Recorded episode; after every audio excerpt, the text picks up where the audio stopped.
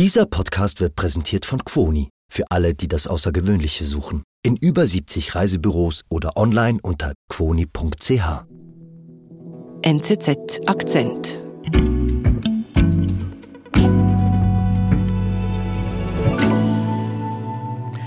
Hallo Joya. Hallo Antonia. Wir sprechen heute über die Erfinderin des Smartphones. Und ehrlich gesagt, ich hatte keine Ahnung. Ich habe gegoogelt, nicht wirklich was gefunden. Dann hast du mir gesagt, die heißt Susie Armstrong. Ich habe diesen Namen noch nie gehört und habe auch online nicht viel dazu gefunden. Ist sie überhaupt die Erfinderin des Smartphones? Ja, also sie selbst würde da vielleicht schon mal widersprechen, aber eigentlich ist sie das schon, ja. Aber du hast schon recht, sie ist wirklich kein großer Name, man kennt sie eigentlich nicht. Aber warum? Warum kennt man sie nicht? Ja, dazu kann ich dir eine Szene schildern, wie ich sie erlebt habe. Und zwar ist sie aufgetreten am Swiss Innovation Forum in Basel, da war ich auch. Thank you very much for inviting me to the Swiss Innovation Forum. It's quite an honor and I Da kommt sie dann so auf die Bühne, eine ältere Frau, sie wirkt sehr bescheiden. Um, but also a specific, specific, type of connectivity. Auch nervös, sie stottert so ein bisschen. Sie spricht sie lange über Patentsystem, KI, Computerchips, über ihre Firma Qualcomm, aber eigentlich nicht über das, was eigentlich spannend an ihr wäre, nämlich nicht über ihre Erfindung. Und das Publikum wurde dann so langsam unruhig, manche tippten so auf ihren Smartphones herum. Eben ja, so über ihren Erfolg spricht sie eigentlich nicht. Ich meine, sie hat immerhin 22 Patente. Sie ist die Frau, die das Internet aufs Handy gebracht hat. I'm really an engineer at heart, um, and there's a little bit of creativity in there and a little bit of Irgendwann sagt sie dann, sie habe ein bisschen Kreativität und ein bisschen Unternehmertum in sich. Bisschen da untertreibt sie leicht, oder? Wer weiß, ohne sie hätten wir vielleicht heute gar keine Smartphones. Die Innovation von Susie Armstrong benutzen wir alle tagtäglich. Doch sie selbst mache sich unnötig klein, sagt Technologieredaktorin Joya da Silva. Ich bin Antonia Moser. Joya, du als Technologieredaktorin beschäftigst dich ja ab und zu mit diesen Typen aus dem Silicon Valley. Susie Armstrong wirkt ein bisschen anders. Also es ist jetzt nicht die, die da auf der Bühne mit ihren großartigen Erfindungen prahlt, oder? Ja, das, das stimmt, so habe ich sie auch wahrgenommen. Aber eigentlich gehört sie eben schon zu den ganz Großen. Sie hat schon auch sehr viel Erfahrung, sie hat eine beachtliche Karriere.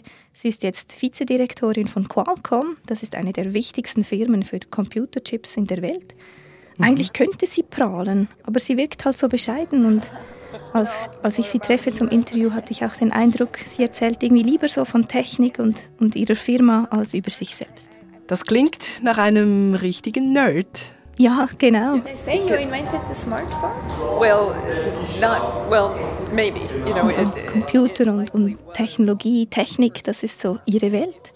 Sie erzählt mir im Interview, wie schon ihre Mutter alles reparieren konnte, den Deckenventilator, Wasserleitungen in der Okay. Küche, solche Sachen. so th- that kind of attitude, in terms of okay, I I think I can solve this problem, and sometimes Das hat sie dann sehr inspiriert, ähm, ein Ingenieurstudium zu wählen. Sie hat dann Informatik studiert.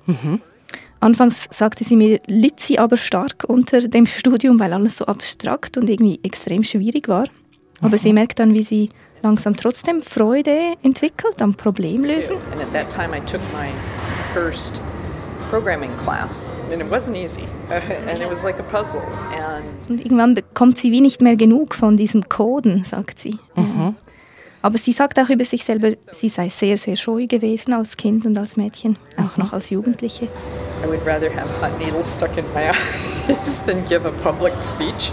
Okay. and now here I am in Switzerland. Ja, der Umgang mit Leuten, das ist eben halt einfach nicht so ihre Stärke. Sie sagt, sie, sie lernt auch erst im Studium offener auf Leute zuzugehen, als sie in einem Restaurant kellnert, um sich das Studium zu finanzieren. Mhm. Aber richtig wohl, da fühlt sie sich in der Welt der Codes. Genau, nach ihrem Studiumabschluss hat sie dann acht Jobangebote, also ist eine sehr, sehr gesuchte Person. Sie entscheidet sich für eine Anstellung am Xerox Palo Alto Research Center. Was machen die? Das ist eine der innovativsten Firmen der damaligen Zeit. Die haben so einen Vorläufer vom Internet, das Ethernet, erfunden und Okay. noch andere Sachen, so die grafische Interface vom Computer zum Beispiel. Mhm. Und sie lernt dort den Umgang mit einer Technologie, die heißt Packet Data. Das war für ihre Erfindung mit dem Smartphone dann sehr, sehr wichtig. Aber was ist das Packet Data? Das ist eine Übermittlungstechnologie, mit der man ein großes, großes Ganzes, zum Beispiel eine Webseite, in einzelne kleine Stücke zerlegt und diese kleinen Stücke dann als Pakete eins nach dem anderen an ein anderes Gerät übermittelt. Also dass nicht so einmal eine große Menge auf einmal kommt. Genau, genau. Wenn es dann dort ist, dann wird es wieder zusammengesetzt. Und damals, das ist noch wichtig, gab es das schon. Also die Packet Data existiert schon, aber sie funktioniert erst von Computer zu Computer und wirklich nur übers Kabel, also nicht über den Mobilfunk. Und das bringt Susie Armstrong jetzt aufs Telefon sozusagen.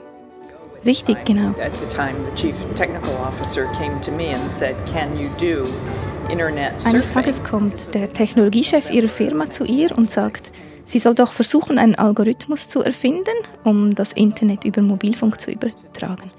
Und das ist eigentlich eine absolut irrsinnige Idee damals. Warum? Ja, wir sind in den späten 1990er Jahren, also die Handys sind erst seit neuestem keine Knochen mehr. Also So riesige Dinge. ja, genau, so in der Größe von einem Unterarm, genau. ähm, das Internet ist aber immer noch eine Sammlung von sehr unübersichtlichen Textseiten. Es gibt noch keine Suchmaschinen.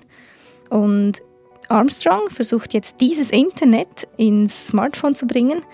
Und dann hat sie eben die Idee, diese Technologie der Packet Data auszuprobieren. Und sie versucht dann, die Basisprogrammierung im Mobilfunk zu verändern.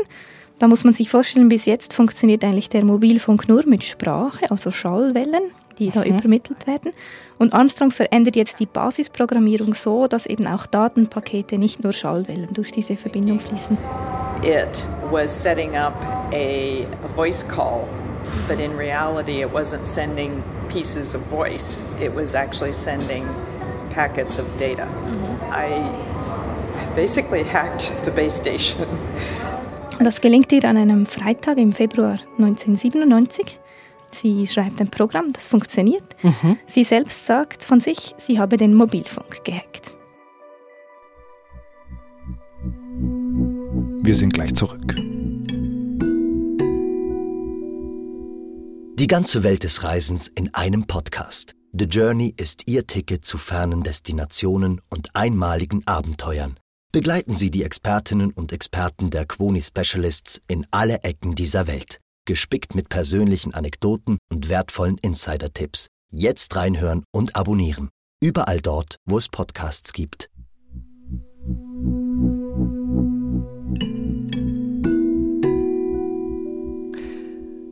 Joya, du hast gesagt, Susie Armstrong hat den Mobilfunk gehackt. Sie hat das Internet aufs Handy gebracht.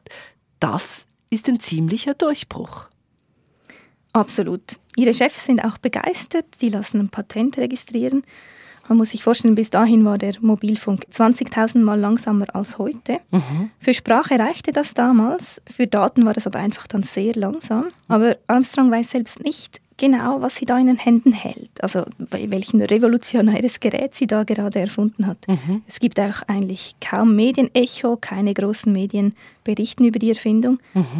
Aber die Industrie sieht das anders. Ericsson, das ist ein großer Mobilfunktechnologieanbieter, der macht so Antennen und Basisstationen für den Mobilfunk.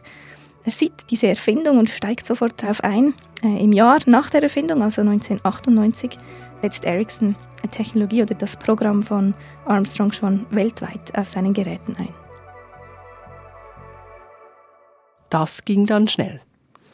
Das ging dann sehr schnell und das löst dann auch einen riesigen Schub von Innovationen aus. Es wurde dann 3G entwickelt, 4G und heute haben wir ja 5G. Und genauso schnell könnte sich Armstrongs Karriere entwickeln, würde man denken. Also die ist doch jetzt ein Star. Ja, also sie macht schon Karriere. Sie registriert noch 21 weitere Patente, ebenfalls im Mobilfunk. Sie wird ein paar Mal befördert, bis sie dann Chefin wird des Teams, das die gesamte Technologie hinter Smartphones verantwortet, also die Chips zum Beispiel. Das ist ein sehr, sehr großer Bereich bei Qualcomm. Aber eben bekannt wird sie damit nicht. weil sie eben mit ihrer Erfindung nicht unbedingt hausieren geht, also nicht angibt, wie wir das auch am Anfang gehört haben. And um, you know, in any industry, as you probably know, in any industry there's a lot of big egos. Ja, genau. Sie selbst sagt, es gäbe ja schon genug große Egos in der Tech-Branche. Uh, but there's also a lot of male and female innovators who just want to get this technology out into the world. Sie ist bescheiden und das sagt sie, also das bestätigt sie auch im Gespräch und sie betont dann auch immer wieder, sie sei ja nicht alleine auf die Idee gekommen und es seien ja tausende Ingenieurinnen und Ingenieure, die hinter einer solchen Erfindung stecken. Mhm. Sie sagt, ja, sie habe ja Packet Data nicht erfunden und den Mobilfunk eigentlich auch nicht erfunden. Alles, was ja sie gemacht habe, sei eine existierende Technologie auf etwas Neues angewendet. Mhm. Und es ist ihr sichtlich unangenehm, darüber zu sprechen, wie großartig sie eigentlich sei. Invention and, and innovation is it's never a single person idea. Um, and so I love that kind of collaboration. Mhm. Bescheiden sein ist ja auch nicht unbedingt schlimm. Also es wirkt ja irgendwie auch noch sympathisch. Ja, sie war mir schon sympathisch. Aber es kommt halt auch oft vor, dass sich Frauen dann irgendwie zurücknehmen irgendwie sind Männer besser im Angeben, kommt es mir manchmal vor. Also wenn man jetzt an Steve Jobs denkt, der, der gilt ja eigentlich als Erfinder des Smartphones. Stimmt. Dabei hat er eigentlich ja nur gutes Marketing gemacht und das Design an bestehenden Geräten verbessert, aber natürlich auch einen totalen Personenkult um sich geschaffen. Ganz im Gegensatz zu Susie Armstrong, die ja nicht mal einen Wikipedia-Eintrag hat. Ja, richtig. Und das ist ja auch irgendwie schade, weil Susie Armstrong könnte auch ein Vorbild sein für Mädchen und, und andere Frauen, die sich vielleicht noch ein bisschen vor der Tech-Branche scheuen, heute immer noch. Interessanterweise ist es jetzt auch Armstrongs Mission eigentlich, Mädchen und Frauen dazu zu bringen, eine technische Karriere zu wählen. Also wieder, sie selbst steht sich nicht in den Vordergrund, es geht irgendwie um andere. Ja, irgendwie geht es ihr auch heute wieder um andere, genau. Sie macht einfach keinen Personenkult um sich. Und bei mir kam dann da schon auch die Frage, braucht es dann den Personenkult überhaupt? Also soll eigentlich die Susie Armstrong auch so auftreten wie Steve Jobs und prahlen und angeben? Oder vielleicht wäre auch ein bisschen mehr Bescheidenheit für alle auch eine gute Idee.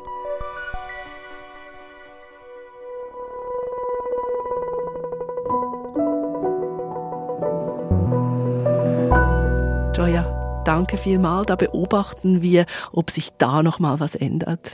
Ich schaue mit. Danke.